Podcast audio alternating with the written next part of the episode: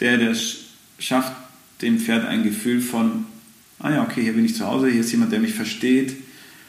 Und jeder, der das schon mal geschafft hat, merkt eigentlich, wie dankbar Pferde dafür sind, wenn man sie auf einmal versteht.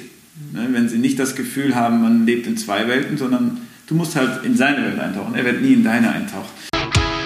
Welcome everybody zum Pro Horse Talk mit mir, Linda Leckebusch-Stark. Welcome back zum zweiten Teil mit Raphael Disri. Hallo Raphael. Hi, Entschuldigung. Vorhin habe ich mich die ganze Zeit versprochen. Endlich passiert es auch dir mal als Media Pro. ja, ja, ja, hallo. Willkommen zurück. Schön, dass du wieder da bist. Ja, sehr schön. Ich freue mich sehr. Wir haben dich ja im ersten Teil ein bisschen kennengelernt, deinen Werdegang. Und jetzt kommt natürlich die größte Frage aller Fragen. Ich weiß, du bist Western angehaucht durch deinen Vater und durch deine Aufenthalte in den USA. Aber wie würdest du deine Reitweise beschreiben? Gute Frage. Ich kann sie dir selber gar nicht definieren, wenn ich ehrlich bin. Bei mir dreht sich auch alles in meinem Kopf gar nicht mehr um die Reitweise, sondern um Pferde verstehen, Menschen helfen, Pferde zu verstehen oder die, die Brücke zu erschaffen oder warum ist da ein Problem in der Kommunikation. Wie kann ich mein Pferd motivieren, begeistern für seine Aufgaben? Wie kann ich ihn animieren, besser zu werden? welche Aufgabe du dann am Ende reitest oder was, ist für mich momentan in meiner Phase auf jeden Fall recht unspektakulär, interessiert mich nicht. Was heißt nicht, dass ich nicht Wert lege darauf, dass die Aufgaben gut ausgeführt werden, im Gegenteil, aber es ist nicht das Hauptziel, irgendeiner Disziplin gerecht zu werden. Das mhm. würde mich eher begrenzen in meiner momentanen Entwicklung, wie ich mich so fühle. Was gibt es denn für uns als Laien, muss ich jetzt mal aufklären, ja. was für Reitweisen gibt es denn normalerweise in Spanien? In Spanien. Ja, das ist so ein Thema, wo auch wirklich äh, viele Geister sich scheiden. Ich selber blicke zum Teil auch nicht wirklich durch. Was heißt das? Der eine sagt so, der andere sagt so. Du kommst zu einem Trainer hier in Spanien, der sagt, er macht das, jenes, hier und da. Grundlegend gibt es aber für mich drei Reitweisen in Spanien. Es gibt einmal die klassische Reitweise, also ähnlich oder ziemlich genau wie in Deutschland. Die wird sehr stark praktiziert. Dann gibt es dieses spanische Reiten. Der eine sagt, das ist Doma Vaquera, der andere sagt, das ist irgendwas anderes. Für mich ist es ein Dressurreiten, was barock angehaucht ist. Finde ich so, trifft die Beschreibung spanisches Reiten für mich auf jeden Fall am besten. Also es sind sehr barocke Pferde, die dressurmäßig schon ausgebildet werden, aber dann halt auch barocke Elemente mit einbauen. Das wäre jetzt für mich das spanische Reiten. Und dann gibt es noch das Doma Vaquera, was einen ganz anderen Werdegang hat, eine ganz andere Wurzel. Es kombiniert zwar natürlich auch wieder ein bisschen das klassische Element mit, wenn man will, Westernreiten, wenn man vom Ursprung sieht, obwohl eigentlich ist Westernreiten der Ursprung von der Doma Vaquera. Hin aber her, also sie haben einen ähnlichen Ursprung. Und ja, diese Reitweise Doma Vaquera ist die traditionellste und kombiniert für mich einfach sehr schön diese beiden Welten. Diese Arbeitsreitweise ist ja durch und durch. Und aber eben auch viel heutzutage äh, die Elemente der Dressur werden mit eingebaut, gerade in diesem Vorführung.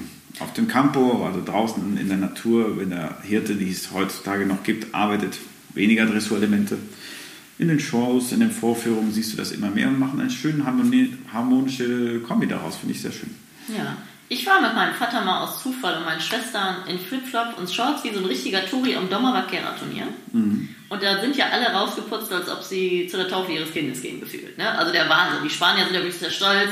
Die Frauen in Kleidern, in High Heels, aber die sind das einer sehr aufgefallen.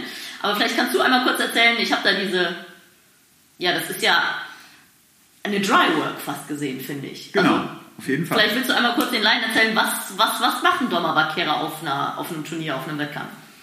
Ja, es ist eigentlich wie eine Railing oder Drywork. Es ist äh, die Elemente, die du draußen in der Natur brauchst, in Perfektion, in Harmonie mit dem Pferd vorgestellt und ausgeführt. Das heißt einhändig auch? Ne? Einhändig auf jeden Fall, weil du musst ja mit der anderen Hand die Garrocha führen oder was sonst du gerade für ein Arbeitsgerät in der Hand hast.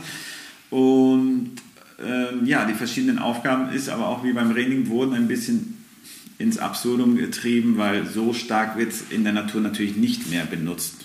Das ist eher eine Kunstform, genau. das Turnierreiten, kann man ja, ja so ja, sagen. Ja, ne? Und was sind da die einzelnen Manöver? Bei uns spricht man ja von Manövern und ich find, fand das sehr ähnlich. Vielleicht willst du das einmal erklären? Ja, die pragmatischen Manöver wären für mich auf jeden Fall der Stopp. Media Volta haben es wieder nicht. Sliding Stop, Rollback, äh, die Pirouetten, mhm. mh, Traversalen, im Galopp, mh, Wechsel. Das eben, es ist einer Rallye wirklich sehr, sehr ähnlich. Mhm kein Trab, ne? Alles Schritt und Galopp. Ja. Und dieser Stopp, also die halten ja wirklich an und ziehen auch ein, zwei Meter, wie ein Kauhaus eher als ein Raining-Pferd. Ne? Genau. Und diese Media Volta ist ja wie ein Rollback, nur halt ganz nach oben gesprungen. Ne? Beim, beim Westernpferd ist das viel flacher gesprungen. Genau. Ganz nach oben. Ist das denn mit dem ganz nach oben und echt praktikabel am Rind? Verlierst du da nicht Zeit? Eben, also diese, das ist einer der größten Unterschiede, finde ich, dass der Rollback viel, viel schneller ist und effektiver am Rind. Und bei der Dauermarkera ist es eher, ja, es geht mir um diese Präsentation. Da sind wir wieder bei ein bisschen vielleicht auch dieses Stolze, sein Pferd präsentieren. Und der Aufbau ist dadurch ganz anders. Mhm. Showreiten ist, ist ja, Ja. bei uns im Westernsport auch so. Genau. Auch mit Signing Stop von 20 Meter braucht auch kein Mensch im echten Leben. Ne? Also Ja, ist ja, auch eine ja. Show. Ne? Aber ich fand super beeindruckend, weil ich habe es noch nie gesehen. Und es ist ja das, was das Pferd da alles kann in Showform, ist die Grundlage, um es dann am Rind zu arbeiten. Ne? So kann Genau. man ja sagen. Aber insgesamt gut gerittene Domavakera-Pferde sind sehr rittige Pferde, sehr durchlässige Pferde. Man sieht natürlich auch anderes. Äh, Jeder, der mal beim Turnier war, kann das sicherlich bestätigen. Aber das ist ja, glaube ich, fast in jeder Reitweise so. Aber ich kenne ein paar sehr gute Domavakera-Reiter und bin die Pferde auch geritten. Und ich muss sagen, Hut ab. Also das ist schon eine Reitweise, die auch Sinn und Verstand hat. In der breiten Masse würde ich sagen, eher nicht. Aber hier und da triffst du auf Reiter und Pferdekombis, die wirklich auf sehr hohem Niveau reiten und auch diese Dressurelemente perfekt beherrschen, die Arbeitsmanöver auch. Also ist nicht zu unterschätzen. Ist leider halt ein sehr kleiner Kern, ne? der, der expandiert auch sehr schlecht, leider. Ja, aber ist ja beim Grand Prix Reiten oder beim Leistungssport Raining oder auch Superhouse oder Western Riding, dieses ganz hohe ist ja immer sehr dünn, weil es ist ja ein sehr langer Weg von Ausbildung von Pferd und Reiter, wo viele Reiter einfach niemals hinkommen werden. Was auch nicht schlimm ist, wo man wirklich sehr viel Training investieren muss und was dann doch eher den Profis vielleicht überlassen ist. Ja. Freizeitreiter schon schwer. Was aber nicht degradierend ist. Ich finde es immer schön, wenn Leute lernen möchten mit Ja. dem Pferd. Ne? Ja, was ich meinte, ist aber mehr, dass die Bevölkerung, also so die Zahl an Menschen, die nicht Profis sind, die äh, nehmen die Reitweise jetzt auch nicht so gerne an, witzigerweise. Also du triffst wenig Domavakera-Reiter außerhalb von jetzt hier Andalusien, ähm, die das so hobbymäßig machen. Ja, weil vielleicht jedes Land seine eigenen Steckenpferde hat, so im Sport. ne? Vielleicht das. Ja. Also eben, Western findest du ja überall auf dem Planeten. Ja, das stimmt. Dressur und Springen mittlerweile, also auch. Auch. Ja. Und Domavakera irgendwie nicht. Ich war ja auf diesem Dauervaquera-Turnier und ich habe, jetzt kommt die nächste große Frage, äh, keine reinrassigen Spanier da gesehen. Also der reinrassige Spanier ist ja der Pura Rasa Española, korrekt? Spanier nennt man ja, oder Andalusier sind die hier gezüchteten Pferde. Vielleicht kannst du uns so ein bisschen durch das Rassenbild führen.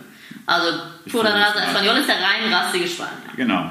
Dann haben wir den Lusitano, der kommt aus Portugal. Genau. Und dann haben wir die Kreuzung. Da haben wir Hispano-Araber, Genau. das ist Spa Spanier mit Araber. Genau.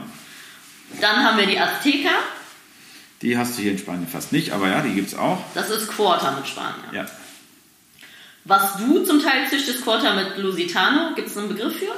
Äh, habe ich mir noch nicht schlau gemacht, aber ich würde, wenn, würde ich es auch Aztek nennen, Okay. aber wirklich Ja. schlau gemacht habe ich mich da leider wirklich nicht. Aber auf diesem Turnier waren gefühlt extreme Mixe. Da war kein, also war einer, der sah aus wie ein Spanier mit einer Quarter Hinterhand, Spanier Schulter und Araber Kopf. Also die kreuzen ja wirklich, sind auch Vollblut und Warmblut, die kreuzen Genau, wirklich das sind diese Tres Sangres, die gerne benutzt werden. Für Doma Vaquera nimmst du immer Kreuzungen, weil die reinen Spanier sind zu träge für die Doma Vaquera. Also es gibt neue Züchtungen, die sind etwas sportlicher hier und da. Die werden auch eingesetzt. Auch bei der Working Invitation habe ich jetzt mittlerweile ein paar reinrassige Spanier gesehen und da müssen die ja auch relativ sportlich sein, die Burschen. Aber am beliebtesten seit Jahrhunderten würde ich sagen, ist diese Kreuzung. Diese drei Pferde werden immer gerne gekreuzt in verschiedenen Proportionen. Das ist der Spanier, der, das englische Vollblut und der Araber. Diese drei Pferde werden in verschiedenen Proportionen gekreuzt. Der eine mag es mehr so, der andere so. Der eine will wieder größer, mehr Vollblut. Der andere will wieder mehr Kraft, mehr Spanier, mehr Nerven, mehr äh, Araber, ne? also mehr Temperament. Und damit spielen die immer. Das sind so die. Und dadurch kommt eben alles raus, was du dir vorstellen kannst. Und wenn einer gut ist, dann wird er halt für die Zucht weiter benutzt. Und dann hat er vielleicht so und so viel Prozent von dem, von dem, von dem. Das wird wieder vermischt mit neuen, die auch wieder so und so viel Prozent von dem anderen Zeug haben. Haben die Papiere, gibt es da einen Verband für oder Nein, ist nein, das ist, ist auch total egal als Arbeitszeit? Mhm. Gutes Pferd braucht kein Papier.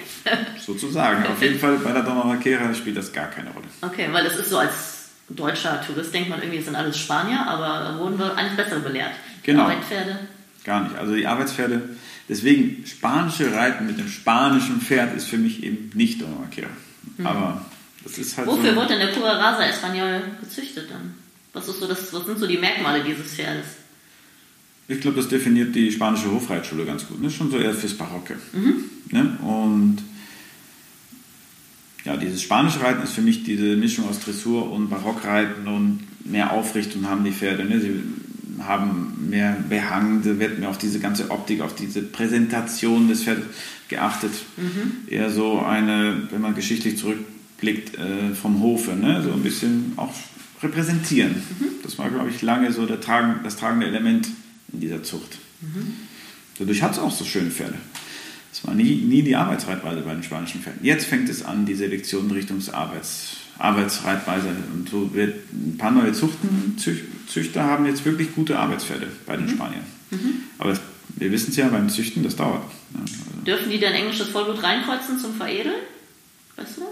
ja, dürfen sie zum Teil schon, doch. Aber mich bitte nicht, wie viel. Okay. Also ich habe schon Papiere gesehen, da waren auf jeden Fall englisches Vollblut drauf. Aber wie viel Prozent das genau sind, das kann ich nicht sagen. Was ist denn für dich so der große Unterschied zwischen einem Quarter Horse und einem spanischen Pferd? Jetzt mal so deine Pferde angesehen. Was, was würdest du sagen, ist so der im Positiven wie im Negativen? Was, was haben sie vielleicht ähnlich und was ist total unterschiedlich? Hm, Ich mag es, wie spanische Pferde bocken. Ja, nicht, nicht und bergauf, die klappen nicht so weg, sag ich Genau. immer. Ne? Quarter klappt weg und du Ja. liegst im Dreck. Ne? Ja, also der Quarter ist viel quäliger, hast mehr zu tun. Der Spanier ist wie so ein Schaukelschiff, der auf einmal anfängt, ein bisschen heftiger zu schaukeln. Ne? Und dann ist es auch schon wieder vorbei. Und ja, eben, es kommt darauf an, was du reiten willst. Möchtest du eher so ein bisschen dressurmäßig, barock reiten, nimm den Spanier. Das heißt nicht, dass du es mit dem Quarter nicht kannst, aber er hat die besseren Voraussetzungen. Willst du ein bisschen mit den Rindern spielen, ein bisschen arbeitsreitmäßig reiten, dann nimm den Quarter. Also ich finde wirklich, beide Pferde haben ihre Vorzüge, ihre Vorteile. Es liegt wirklich nur daran, was machst du lieber, was macht dir mehr Spaß, was liegt dir mehr. Und es klappt auch meistens nicht, den einen zu überreden, das andere zu machen. Funktioniert nicht, finde ich. Wie gesagt, gibt solche und solche Quarter und solche und solche Spanier, da wird es sicher klappen, aber insgesamt sollte jeder noch heutzutage, wie die Zucht ist, bei seinen Sachen bleiben. Und das finde ich auch gut so. Ich finde es schön, dass man so Optionen hat, dass nicht alle Pferde doch gleich sind. Ist denn für Laien gesagt, kann man sagen, dass Lusitanos und PAEs Working Equitation dressurmäßig ähnlich zu reiten sind, aber am Rind wahrscheinlich der Lusitano dann besser ist, weil er da mehr für gezüchtet ist als ein PAE? Kann man das so sagen? Ich habe noch nie so PRE wirklich am Rind gesehen, deswegen kann ich nicht sagen. Aber Lusitanus habe ich viel am Rind gesehen, also würde ich sagen, ja. Das beantwortet die Frage dann schon ein bisschen, weil das war mir jetzt auch so neu. Aber Ja. wenn man mehr drüber nachdenkt, also kann man so ein bisschen sagen, PAEs, gerade die sehr schönen, so, so ein bisschen mehr Richtung Showlinie anstatt Richtung Arbeitslinie, wenn man Ja, das so simpel erklären möchte. Ja, so sind so repräsentative Pferde, die ja, sehr schön sind. Die haben diese Aufgabe, sich zu präsentieren, den Reiter zu präsentieren, was, ja, was herzugeben. Ne? So, Schön auszusehen. Ja. Deswegen habe ich ja jetzt auch eine. Eine schöne lange Mähne, sieht immer schön drauf aus. hat Vorteile. ja, genau. Und was natürlich der Riesenunterschied ist, ist die Aufrichtung. Und ich finde immer, ich sage immer aus Spaß, die Spanier können nichts, aber Seitengänge. Also das hört sich immer doof an, aber die haben irgendwie gefühlt so einen anderen Takt wie ein Quarter, was Seitengänge und so angeht. Ja, Kannst du das Gottes bestätigen? Willen. Ja, ich habe gedacht, du meinst jetzt mit Lusitano, würde ich sagen, naja, Nee. aber mit Quarter, ja, Gottes Willen, es ist wie Tag und Nacht. Ja, ne? Also es Also- ist viel einfacher mit den Seitengängen. Das ist halt so. Irgendwo hat sich diese Zucht ja natürlich auch selektiv äh, dort entwickelt. Und das war halt natürlich schon immer ein Teil von dieser ganzen Reitweise. Nicht die Arbeitsreitweise, aber dieses Barocke, diese, ja, das ganze dressurlastige Reiten war schon immer stark vertreten und dadurch merkt man das natürlich schon. Ja. Und wie fangt ihr mit euren Jungpferden, und ich finde, also ich persönlich kann es auch eigentlich sagen, mit schwachen Reitern, fangt ihr die erstmal am losen Zügel an, egal ob Western oder spanisches Pferd, oder holt ihr die spanischen schon gleich höher und mehr in Anlehnung? Oder macht ihr da einen Unterschied am Anfang? Äh, bei den Reitern oder bei den Pferden? Bei dem Jungpferd, wenn man Beim Jungpferd Jungpferd. anreitet. Ähm, beim Jungpferdeanreiten mache ich noch keinen Unterschied, nee. Nicht wirklich. Ich probiere ja am Anfang eher so zu reiten, dass das Jungpferd seine eigene Balance findet und seine eigene Aufrichtung erstmal. Das Einzige, was mir wichtig ist am Anfang, wenn ich was kurz fordere, dass er reagiert, aber er muss es ja eh noch nicht konstant halten. Also ich frage nur kurz nach, willst du nachgeben, willst du dich biegen, zack, zack. Und dann lasse ich ihn wieder in Ruhe und in, und in der Zwischenphase gucke ich einfach, dass er seine Balance findet auf den Zirkeln, auf den Geraden, dass er sich da ein bisschen ausbalanciert.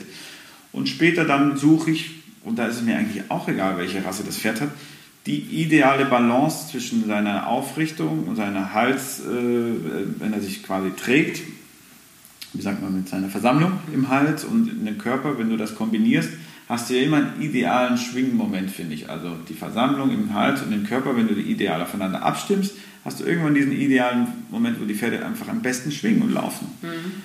Und beim einen ist es ein bisschen höher, beim anderen ein bisschen tiefer. Und auch nicht alle Quarter, äh, wie wir wissen, sind ja gleich gebaut. Der eine muss ein bisschen höher reiten, der andere tiefer. Die neuen Traininglinien, wenn du die höher reiten willst, dann laufen die auch nicht mehr so schön.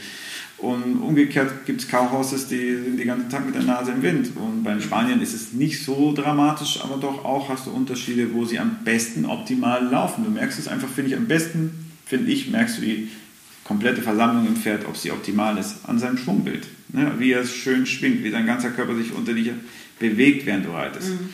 Fangen sie an, stacksig zu laufen, bist du zu hart, also zu viel fordern, fangen sie an zu schlappen, bist zu wenig. Und irgendwann gibt es wie so, ne, so ein Knoten, aufgeht und auf einmal schwingt er unter dir ab. Mhm. Und deswegen, bis dahin ist mir auch egal, ob du jetzt Porter bist oder Spanier oder Vollblut, mhm. irrelevant. Das was ist das, was wir vorhin meinten, dass diese Reitweisen, wenn man für mich zu sehr in Reitweisen denkt, einfach das Gesamtbild vielleicht für mich auf jeden Fall außer Augen verliert. Es ist egal, welche Reitweise du reitest.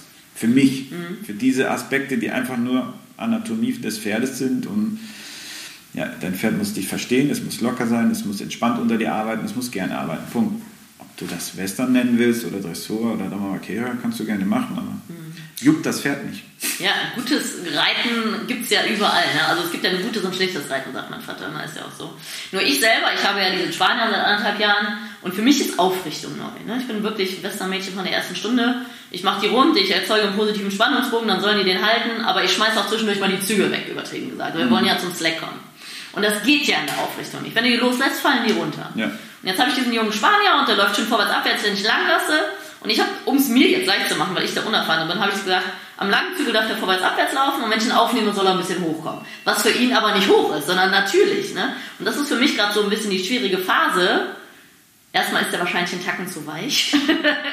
Wir Westernreiter, ne? Also diese ständige Verbindung zum Pferdemaul fällt mir schwer, aber ich habe ihn jetzt ein bisschen hochgeholt und da stabilisiert, aber ich habe es halt schon öfters mal, dass der ein bisschen zu weich und zu eng wird, weil ich halt vom Gefühl als Westernreiter, ich möchte dieses ganz leichte und weiche. Ne? Und das finde ich sehr mhm. schwer in der Aufrichtung, gerade wenn das Pferd noch nicht ganz stark ist, zu halten. Ist ja auch anstrengend für den Körper vom Pferd. Ne? Ja, auf jeden Fall.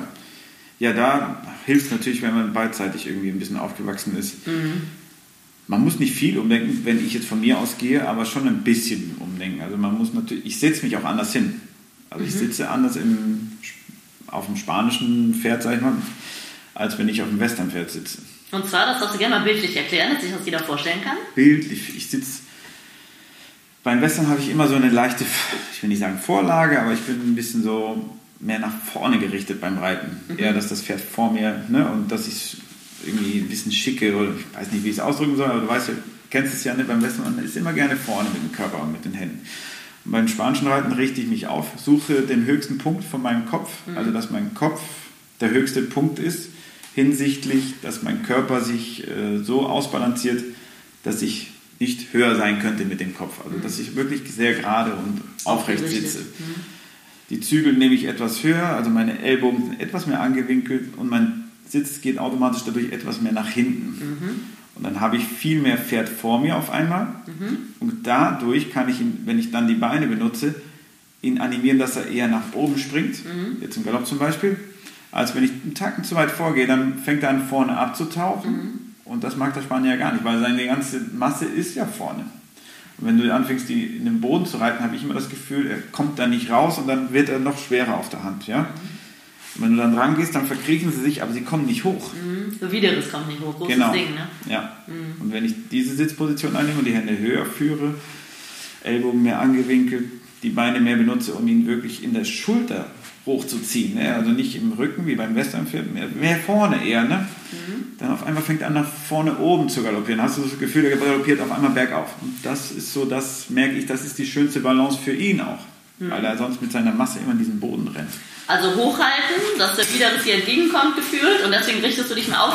Und die klassischen Reiter sagen dann übers Kreuz auf. Ne? Die machen so einen geraden Rücken und sitzen so ja. wirklich aufrecht. Ne? Und, ähm, aber was du gerade gesagt hast, fand ich interessant, habe ich noch nie drüber nachgedacht Du meinst ja, dass sie vorne, sonst vorne draufhängen, weil natürlich der Spanier zum Quarter weniger Hinterhand hat. Das mhm. meinst du wahrscheinlich vom genau. Verhältnis, ne? Schulter ja, ja. zur Hinterhand, ne? Ja. Aber weil eigentlich hat ja der Spanier mehr bergauf als ein Quarter, wenn der Kopf oben ist. Genau. Wenn der Kopf unten ist, wahrscheinlich auch. Aber von Natur aus sind sie faul. Und das kostet sie mehr Kraft, so zu laufen, als wenn sie sich vorne fallen lassen. Also vor dir halt nicht, was ich verstehe. Ja. Okay, du sagst wahrscheinlich faul, weil du viele Cowhouse Raining Pferde hier hast, die sind ja nicht so faul. Ich habe ja auch Pleasure Allround Pferde, deswegen, da ist der Spanier noch sehr flott gegen. Ja, ich sag mal faul wie alle Pferde. Also wenn du in die Option gibst A oder B und A, A ist äh, angenehmer, dann machen sie halt A. Aber ins- insgesamt, ja, wieder jedes Pferd ist anders. Der eine ist so, wir haben auch feurige Spanier, alles gibt's. Aber dieses sich aufrichten und selber da oben halten, wenn du ihnen jetzt nicht irgendwie die Tür da schön breit aufmachst, dann fangen sie eher an, wieder vorne ein bisschen tief zu laufen. ja, interessant. Das ist halt der große Unterschied. Obwohl ich schon toll finde, wie ein Spanier, deswegen fühlt man sich mit dem Bocken, fand ich lustig. Ich hatte ja auch mal einen Jungen und die hat nie gebockt oder so, aber selbst wenn ich mal erschrocken hat, der ist ja immer vor dir. Der hat immer den Kopf ein bisschen oben und das ist dann wie so eine Welle reiten. Und die Quarter, die klappen zum Teil wie so ein Klappmesser zusammen und dann liegst du sofort im Dreck. Einmal siehst du kein Pferd Wie so mehr, Katzen, ne? nur noch genau. Sand. genau. Also das ist so ein Spanier wirklich wie eine Welle reiten. Das ist schon richtig schön. Und mein Vater ist so lustig, ähm, der macht ja viel Spanier mittlerweile und der beschwert sich immer, wie unbequem unsere Quarter sind, weil er nur noch Spanier reitet. Ich finde schon, dass Spanier oft ein bisschen weicher gefesselt sind und ein bisschen bequemer sind. Ne? Ja, diese eben, das war auch so ein Kriterium bei der Zucht der Spanier, da haben wir es wieder, äh, diese Gangart, also wie, wie weich sie gehen und hin und her, ne? das war schon immer ein wichtiger Punkt. Komfortables Reiten. Genau, Ja. das war ja beim Quarter jetzt nicht unbedingt wichtig, er musste halt funktionieren. Wenn er seine Sache gut gemacht hat, dann ist er halt mal ein bisschen härter gelaufen oder nicht. Das Ja. war jetzt nicht vorderrangig. Also nicht bei der, sag ich mal, mit den Arbeitsreitweisen verbundenen Westernreiten. Ja, auf jeden Fall. Sehr schön. Ja, also haben wir schon ein bisschen die Unterschiede, die verschiedenen, verschiedenen Pferde. Und dann ist natürlich ein großes neues Thema, wo ich auch schon ein paar Podcasts zu hatte und noch mehr machen werde und was mich selber brennend interessiert. Working Equitation. Da kommt ja eigentlich alles ein bisschen zusammen, oder? Ja, also ich muss sagen, es ist ja eine relativ neue Reitweise, ich weiß nicht, 10 Jahre, 50, ich weiß es nicht genau, aber sagen wir, seit ein paar Jahren merkt man, ne, die kommen immer mehr, du siehst immer mehr Turniere, immer mehr Sachen in der Szene passieren rund um Working Agitation. Und die haben verdammt nochmal etwas richtig gemacht in meinen Augen. Sie diskriminieren keine Reitweise. Sie nehmen jede Reitweise an und sagen, ja klar, kannst auch mitmachen, gerne, bist herzlich willkommen, kannst in den verschiedenen Klassen immer Spaß haben, kannst Erfolg haben, du hast endlose Optionen, um eben Teil davon zu sein. Sie grenzen nicht aus. Da sehe ich andere Reitdisziplinen sehr ja, äh, schwierig, weil sie da schon so ein Gefühl vermitteln, ja, entweder bist du sehr gut oder das oder verfolgst die Regeln sehr genau oder musst den Hut tragen, ne, gibt es ja beim Western oder das. Oder gerade wenn du so in die traditionelle Reitweise Western gehst, ist es auch sehr, finde ich, so, ja, ist so dogmatisch und ein bisschen anstrengend, da irgendwie Verbindung mitzukriegen. Ne? Also die sind dann so ein bisschen ausgrenzend, was ich schade finde, weil es auch eine super Reitweise ist. Und das macht Doma, äh, Domakera, Entschuldigung, äh, Working Agitation wirklich vorbildlich. Sie öffnen die Türen für jeden Reiter, egal woher du kommst. Ja, und kannst auch mit jedem Pferd machen Genau. am Anfang, ne? Auf einem niedrigen Level, ne? Ja, und darum geht's. Weil, okay, wenn, wie jede Sportart, wenn du Fahrrad fährst, du kannst anfangen mit irgendeiner Krücke und wenn du dann Tour de France fahren willst, dann brauchst du halt das, das High-End-Fahrrad. Ja. Das gleiche kannst du bei Working Agitation auch. Du kannst mit jedem Pferdler anfangen. Wenn du nachher natürlich ganz oben mitreiten willst, ja, dann musst du das Pferd natürlich dementsprechend auch aussuchen. Aber ideal. Ist ja immer im Leistungssport am Ende Ja. so, ne? dass du dann wirklich spezialisiert sein musst. Da muss ich aber auch ein bisschen die Lanze fürs Western brechen, gerade in der unserer EWU und LK4 und 5, da darfst du auch noch mit Klassischsattel reiten, da kannst du mit deinem Haflinger an Trail reiten. Ja. Also um so reinzuschnuppern, ne, ist das auch wirklich am Anfang mit jeder Art von Pferd möglich. Und ja, also Working Equitation reizt mich total, weil ich auch gern an Rindern reite. Mhm. Äh, Arbeitet ihr hier auch mit Rindern, oder? Teils, teils, ja. Habt ihr Also- welche zwischendurch? Ja, eben, genau. Wir holen dann immer welche und so, Cool. je nachdem. Und das macht dir wahrscheinlich auch Spaß. Ja, auf jeden Fall. Ja. Also es ist schon etwas, was mich am meisten fasziniert. Weil du ja dann zwei Lebewesen hast und dann auf einmal den Fokus für dein Pferd ja gar nicht mehr so hundertprozentig hast, dann musst du einfach übers Gefühl reiten und bist dann, ihr beide seid dann quasi fokussiert auf dieses andere Lebewesen, Mhm. habt eine gemeinsame Aufgabe. Sehr spannend. Ja, und vor allem auch die Energie, die das Pferd bereitstellt. Ja, ja. Freiwillig. Ne? Ja. Also es ist ja auch, wenn du, ich bin ja früher auch ein bisschen Training geritten, mache ich nicht mehr, aber habe ich früher ein bisschen gemacht.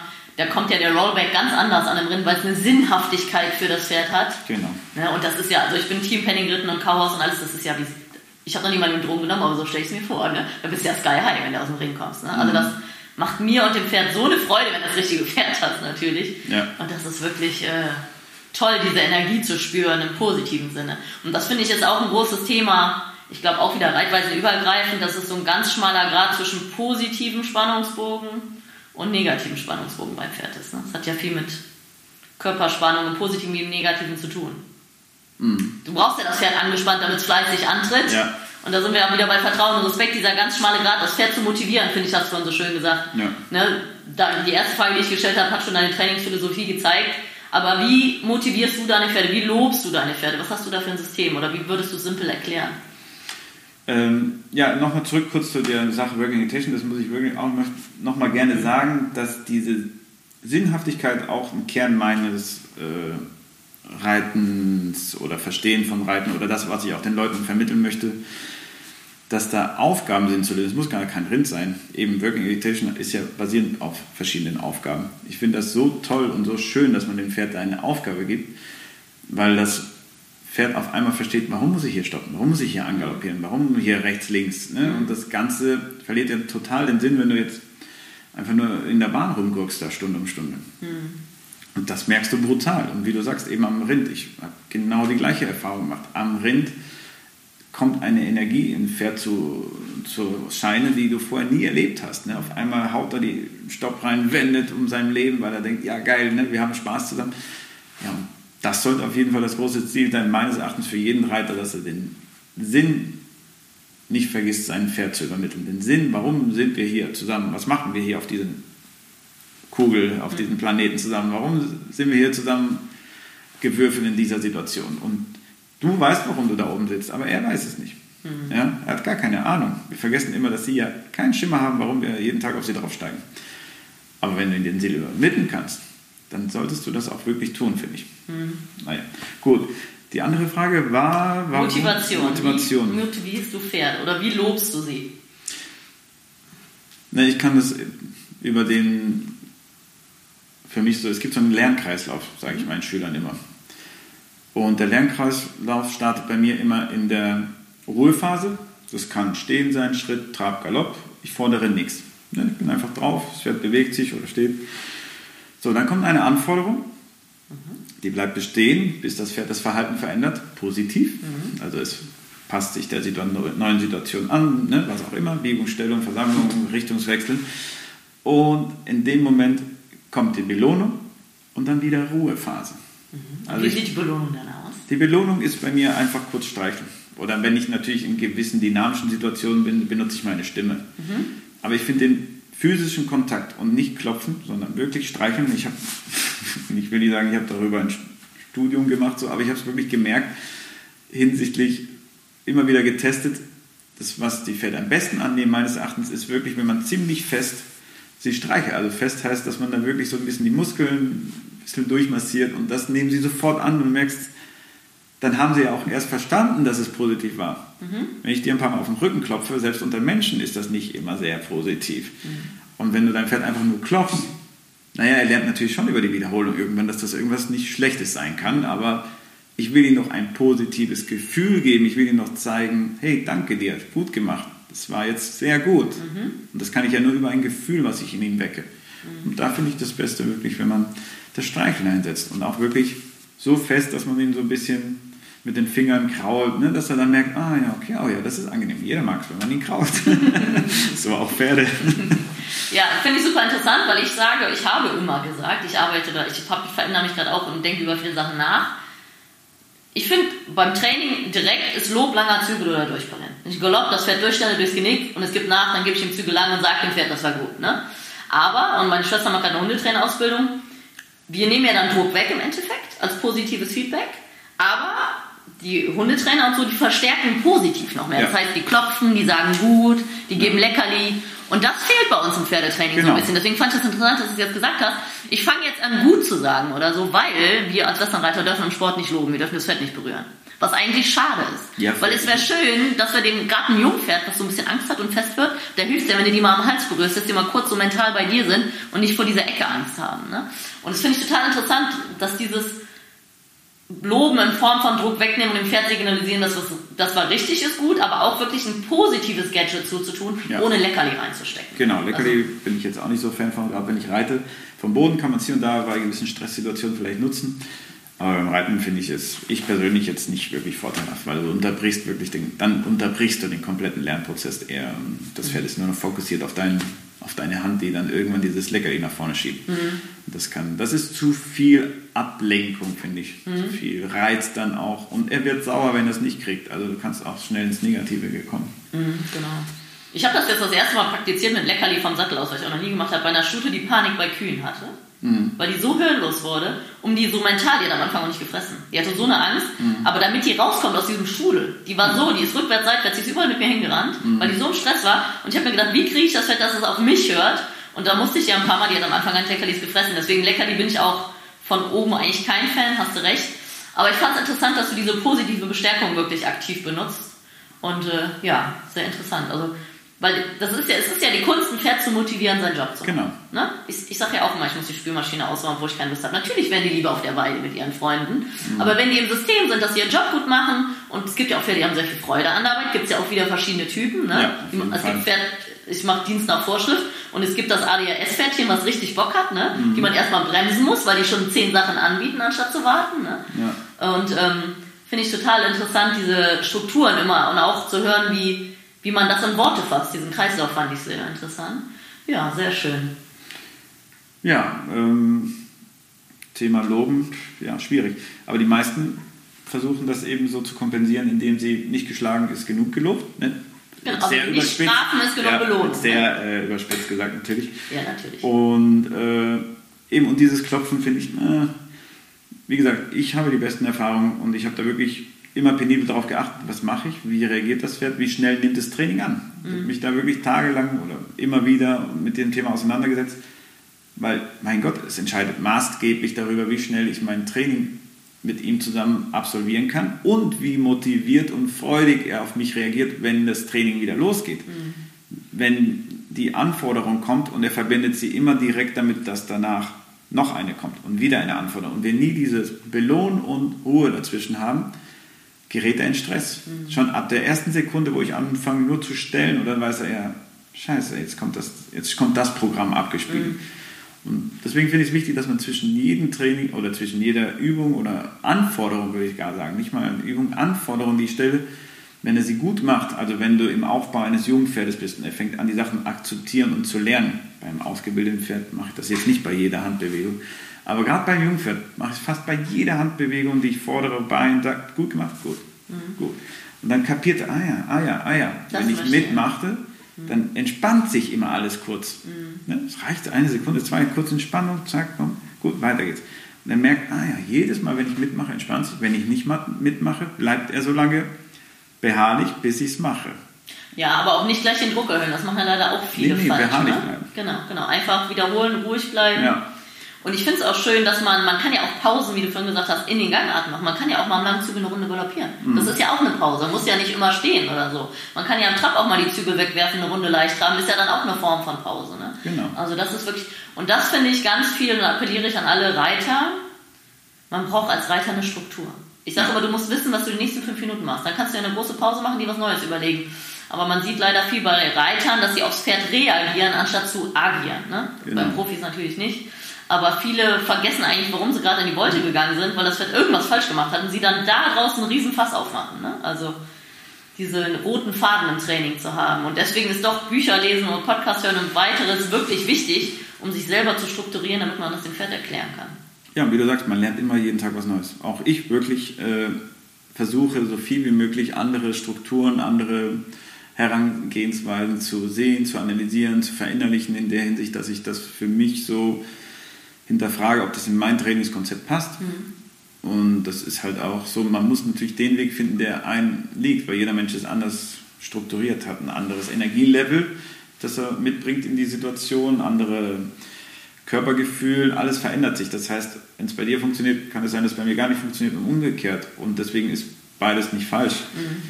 Aber man muss halt wirklich auch sehr darauf achten, dass man nicht stupide irgendein System hinterher rennt, was einem vielleicht gar nicht mhm. den Weg bereitet, den man bräuchte für seine eigene körperliche Verfassung, energetische Motivation, all diese Sachen, finde ich, spielen so eine große Rolle, um deinen eigenen Weg zu finden. Mhm. Du musst dir treu bleiben. Wenn du so und so bist und so und so ein Energielevel hast und so und so eine emotionale Struktur, musst du auch den Weg finden, der das so abdeckt oder unterstützt, dass du dann auch dein Pferd weiterhin gerecht werden kannst und auch der neuen Situation gewachsen bist, die dann entstehen. Mhm. Und es muss natürlich auch zum Pferd passen. Ne? Es gibt ja wirklich Menschen und Pferde, die sehr gut zusammenpassen, das sich ergänzen. Mhm. Oder auch eben nicht. Und auch da finde ich, ist es in Ordnung, irgendwann zu sagen, das, das Pferd wird bei mir nicht glücklich. Ja. Und dann der Appell an, den, an die Person, nehmt euch den Reitlehrer eures Vertrauens, den Trainer eures Vertrauens und lasst euch helfen, das richtige Pferd zu finden. Ne? Ja. Weil das ist, ähm, hängt extrem zusammen, ob es klappt oder nicht. Ja, da ist das, das musste, glaube ich, jeder Reiter mal lernen, da muss man sein Ego einfach mal zurückstecken. Mhm. Es wird immer die Situation kommen, da kommt du an ein Pferd und du sagst irgendwie, nee. Und dann kommt ein anderer, setzt sich drauf und die harmonieren und du musst es dir eingestehen, okay, ich habe es nicht hingekriegt. Mhm. Ne, warum auch immer, ja, nee. Mhm. Und das ist nicht schlimm, sondern es ist einfach nur ein, ein guter Indiz dafür, um zu lernen, was, was liegt mir, was für eine Art Pferd liegt mir, wie komme ich besser mit welchen Situationen klar. Mhm. Und ja, das finde ich auch einen interessanten Lernprozess. Mhm. Bloß kein Ego immer vorweg schicken. Die Erfolge kommen, wenn du wirklich, glaube ich, dir selber treu bist bei dem, was du tust. Und naja, Ehrgeiz gehört auch dazu, aber Ego nicht. Mhm. Was ist denn, was würdest du selber zu deinem Weg als Reitlehrer sagen? Weil es ist ja eine ganz andere Nummer, Pferde zu trainieren. Mhm. Finde ich persönlich deutlich einfacher wie Schüler zu trainieren. Also Reitschüler, ich, werd, ich gebe viel Kurse, ich gebe Unterricht, ich werde immer besser. Aber es ist natürlich für einen Reiter, der viel intuitiv macht, wir haben das alle von Kind auf gelernt, wir machen mhm. viel unbewusst, finde es unheimlich ein Prozess, sich selber zu reflektieren und dann die Hilfen bildlich zu erklären und dann auch zu gucken, wo fange ich an beim Schüler? Wir sehen natürlich 20 Sachen, die wir verbessern könnten. Ja. Aber wo würdest du sagen, als Reitlehrer, wie ist da dein Werdegang? Was hast du da gelernt von den Menschen oder was, was lernst du jeden Tag? Also was ist für dich da die Kunst, als ein guter Reitlehrer zu sein? Also ja, für mich war das ja über Jahre das, was ich jeden Tag gemacht habe. Also hier kommen ja Gott sei Dank schon viele Reiter zum Training, ne, Urlaub und ja, dadurch bist du in irgendeiner Form auch gezwungen, mit jedem dieser Menschen irgendwie klarzukommen, ihnen zu helfen, eine Struktur zu finden, wo du auch viele Menschen mit erreichst oder die sie verstehen, dass sie das umsetzen können. Und ich glaube, das macht auch für mich auf jeden Fall einen guten Reitlehrer aus, dass er ein System hat, was leicht verständlich ist, mhm. er es gut übermitteln kann, wo beide gut verstehen. Das ist für mich auch ein sehr großer Knackpunkt. Das Pferd und der Reiter. Also es bringt nichts, wenn dein System super gut ist, der Reiter es nicht umsetzen kann oder eben das Pferd es nicht versteht. Dann bist du eigentlich in, auch in der Sackgasse.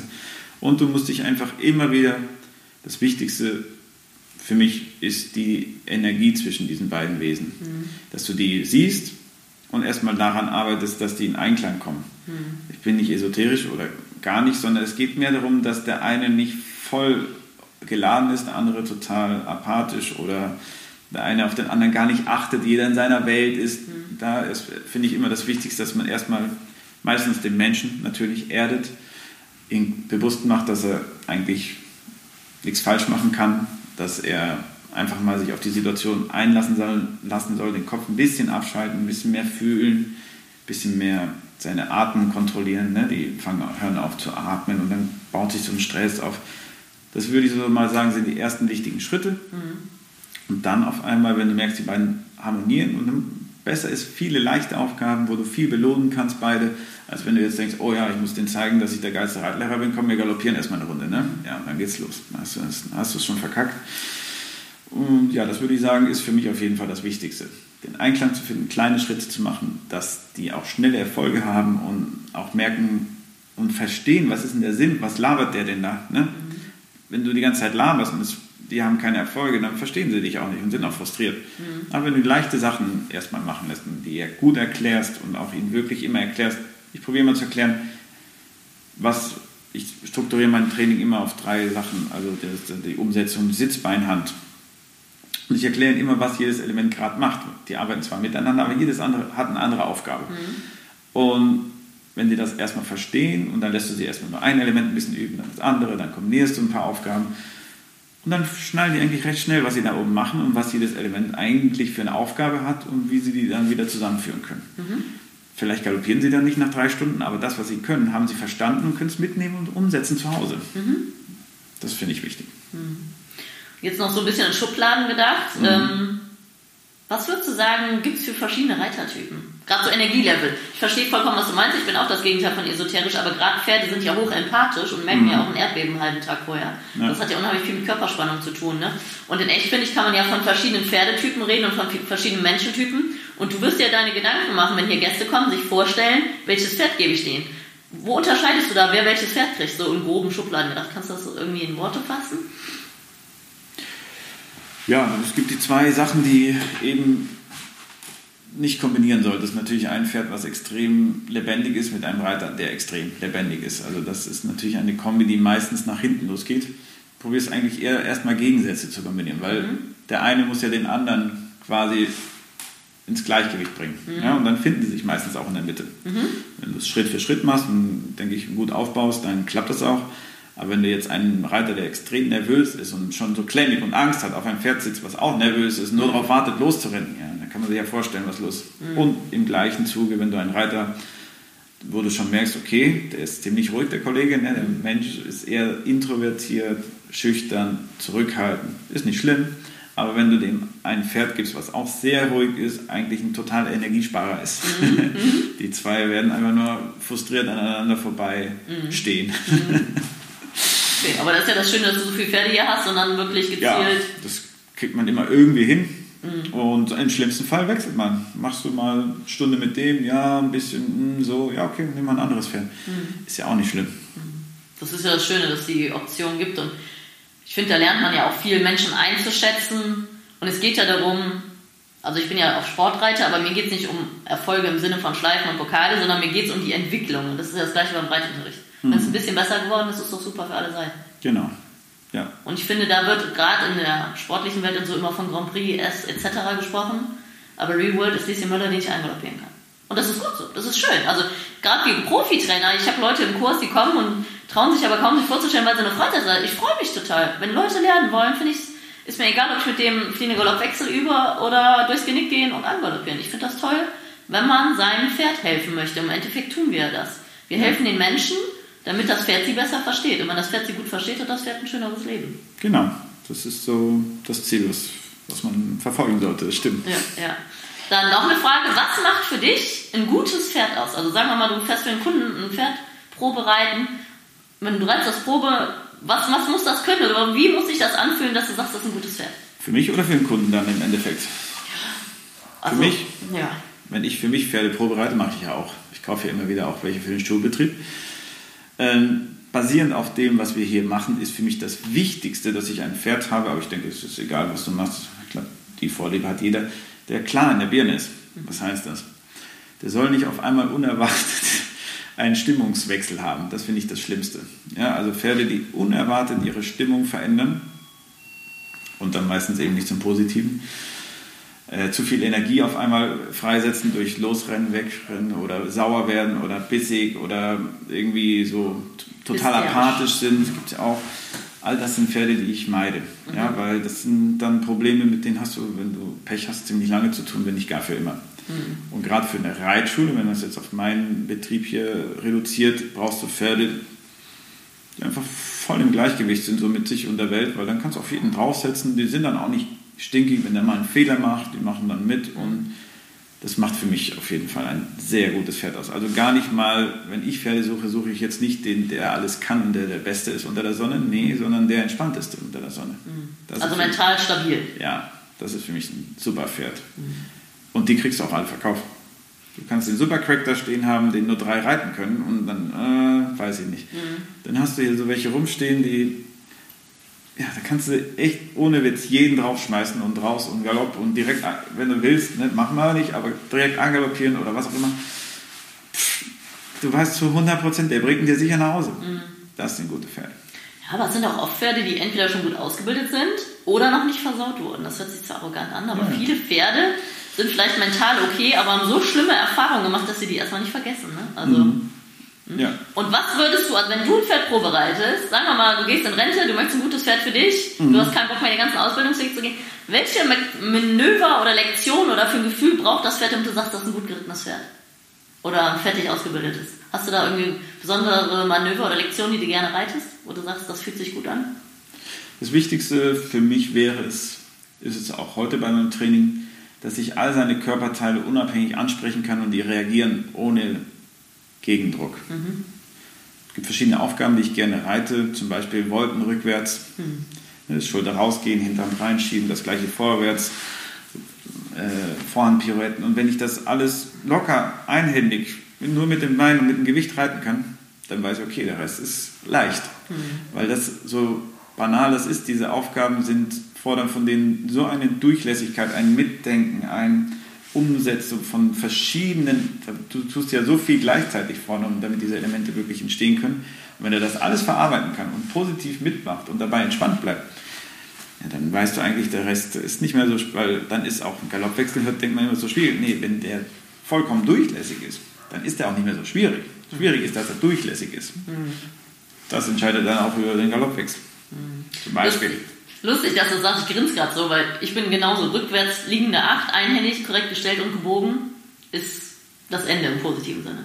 Ein Pferd, was sich korrekt biegt beim Rückwärts geht, jeden Schritt gleich groß macht, den Kopf nicht hochreißt, den Rücken hergibt und sich um den inneren Schenkel biegt in der Rückwärtswolte, mit umstellen, zügelunabhängig, ist für mich auch, ich reite ja auch auf hohem Level und so, aber können bei uns am Hof nicht ganz so viele. Das können nur meine alten, austrainierten Pferde. Ne? Und wie du sagst, wenn du jedes Körperteil an- und absteuern kannst, ne? bewegen, nicht bewegen, stabilisieren, und das fand ich total interessant. Also ich finde, rückwärts ist auch so, da merkst du immer, ob der Rücken da ist oder nicht. Ne? Und auch schon beim gerade rückwärts gehen. Einfach nur, ob das Pferd rückwärts geht oder ob du so die Hand ziehen musst. Ne? Ja.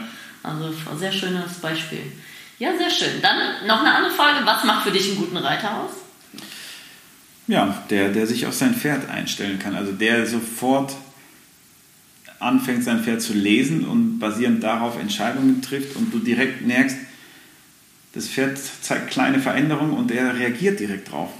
Für mich sind die schlimmsten Reiter, die einfach, wie vorher schon gesagt, diese Schablone nehmen und das aufs Pferd prügeln, bis er halt so läuft, wie diese Schablone es vorgibt. Das macht für mich, auch wenn der vielleicht erfolgreicher ist, am Ende des Tages kann ja passieren, ne, durch die Kombination Pferd, ne, vielleicht hat der empathische Reiter ein schlechtes Pferd, einfach schlecht hinsichtlich, hat nicht so viele Begabung. Und der andere hat das Glück, dass er ein super Pferd hat und dann ist er vielleicht erfolgreicher. Aber für mich wäre immer wichtiger oder interessanter, dem anderen Reiter zuzuschauen, wie er das macht, als den, der Schablonen aufs Pferd drückt und prügelt. Also mit Gefühl. Mit Empathie, mit Ja. Wechseln. Also diese Kommunikation. Wenn ich die sehe, finde ich immer geil. Ja. Das finde ich immer sehr spannend. Ja. Gibt es irgendwelche reiterlichen Vorbilder, die du hast? Also wo, du- wo du gern auf, im Internet reinschaltest oder so? Ja, ähm, ich gucke mir viele so Trainer aus den USA immer wieder an, wenn die so Lehrvideos hochladen und so ein Kram. Hm, Finde ich immer total spannend, wie die Entwicklung da ist. Und da habe ich jetzt keinen speziellen Namen. Les Vogt würde ich sagen, den gucke ich oft und gerne zu. Sp- Und Bob Avila finde ich auch. Das sind so zwei, die ich immer wieder gerne schaue, wie die das machen. Ja, Ist so ein die- bisschen der alten Garde, ja. ne? Die sind nicht so modern wie viele junge Trainer, die Ja. gibt es noch nicht so viel. Ne? äh, weiß nicht, ob es daran liegt, aber auf jeden Fall sehe ich, wie sie, ja, die haben für mich auch einfach mehr zu bieten hinsichtlich, die sind ja jetzt nicht mehr voll im Trainingssport oder sonst oder Chaos aktiv, aber du kannst von denen einfach sehen, wie die mit einer so unglaublichen Leichtigkeit ihre Pferde auf so hohem Niveau trainieren, wo einfach kein Druck ist, kein Zwang, das ist das finde ich faszinierend. Vielleicht sind sie deswegen auch nicht mehr auf dem höchsten Niveau, turniermäßig, aber irrelevant. Ich finde das Preis-Leistungs-Verhältnis, was die haben, sozusagen, ne? was die eigentlich wie entspannt, die oben sitzen, locker, im Einklang mit dem Pferd, was sie dadurch noch erreichen, das ist nicht zu toppen. Sehr schön. Ja, sehr schön. Dann, große Abschlussfrage, eine, also erstmal die kleine. Wenn du ein Pferd wärst, wie würdest du gern leben? Ich wäre gerne ein Wildpferd in Doniana oder so. Oder, Doniana ist ein großes Naturschutzgebiet. ja, oder. Rocky Mountains da irgendwo. Auf jeden Fall wäre ich gerne ein Wildpferd. Also mit deiner Herde. Ja, also wenn, ich glaube, unsere Pferde, wenn die die Wahl hätten, Ja, aber die leben ja schon sehr schön hier. Kommen ja auch Ja. alle raus, stehen in Gruppen. Das ist ja auch das Wichtigste, äh, dass wir da schauen, dass es denen gut geht. Aber ich glaube, ganz ehrlich, Naja, du hast halt natürlich auch das Manko, dass nicht hier jeden Tag einer vorbeikommt mit Futter, ne? Deswegen, eine willst du, das andere musst du. Ja, Aber ja. ich glaube, ich wäre lieber das Wildpferd. Ja, alles Vor- und Nachteile. Sehr schön. Dann, ähm, was bedeutet für dich Horsemanship? Das ist ja ein ganz großer Begriff, reitweisenübergreifend. Mm. Was macht für dich einen guten Horseman aus? Ähnlich wie mit einem Reiter. Also es ist der, der es versteht, das Pferd da abzuholen, wo es, wo es gerade ist und auch direkt eine Kommunikation mit diesem Tier aufbauen kann. Und eben nicht der, der über Gimmicks das Pferd dazu bringt, etwas zu tun, sondern der, der schafft, dem Pferd ein Gefühl von, ah ja, okay, hier bin ich zu Hause, hier ist jemand, der mich versteht. Und jeder, der das schon mal geschafft hat, merkt eigentlich, wie dankbar Pferde dafür sind, wenn man sie auf einmal versteht. Ne, wenn sie nicht das Gefühl haben, man lebt in zwei Welten, sondern du musst halt in seine Welt eintauchen. Er wird nie in deine eintauchen. Und dann auf einmal merkst du, wie er viel mehr auf dich achtet und dich wahrnimmt, weil er auf einmal merkt, ja, okay, der kommuniziert ja wirklich mit mir. Also der geht ja auch, kommunizieren, verstehen die Menschen meines Erachtens halt immer nur one way. Ich sag dem Pferd was, ja, und scheißegal, du machst. Aber wenn die Pferde merken, dass auch das, was sie zurücksenden, sofort umgesetzt wird und dadurch eine andere Nachricht wieder zurückkommt, dann verändert sich, finde ich, auf eine sehr schöne Art und Weise die Kommunikation zwischen den beiden Lebewesen. Und das macht für mich einen guten Hausmann aus. Ja, sehr schön. Und jetzt noch die Abschlussfrage aus dem ersten Teil. Was, wie würdest du denn dem kleinen Raffi sagen, oder was würdest du ihm sagen, was du heute geworden bist? Da, da war die Frage, was du werden wolltest. Ja, was würde ich ihm sagen? Auf jeden Fall etwas, was du nicht erwartet hättest. Als kleiner Raffi wollte ich ja mit Pferden nicht und so und kamerascheu und überhaupt äh, hatte ich den Sinn des Lebens für mich überhaupt noch nicht erkannt und war alles sehr planlos und sehr teilweise auch beängstigend, ne? so als junger Mensch, als Kind, was so die Zukunft bringt. Und ich hätte nie gedacht, dass es so wäre, so intensiv und so, auch so schön und auch so vielseitig. Das kann man sich, glaube ich, als Kind gar nicht vorstellen. Würdest du rückwirkend irgendwas anders machen?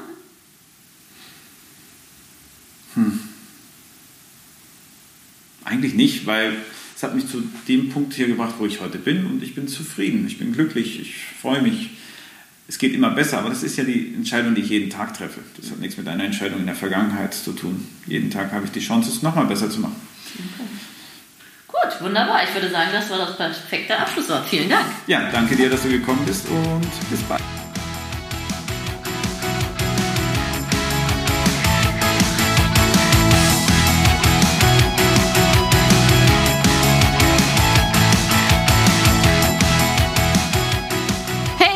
Hoffe, du fandest diesen Pro Horse Talk genauso interessant wie ich.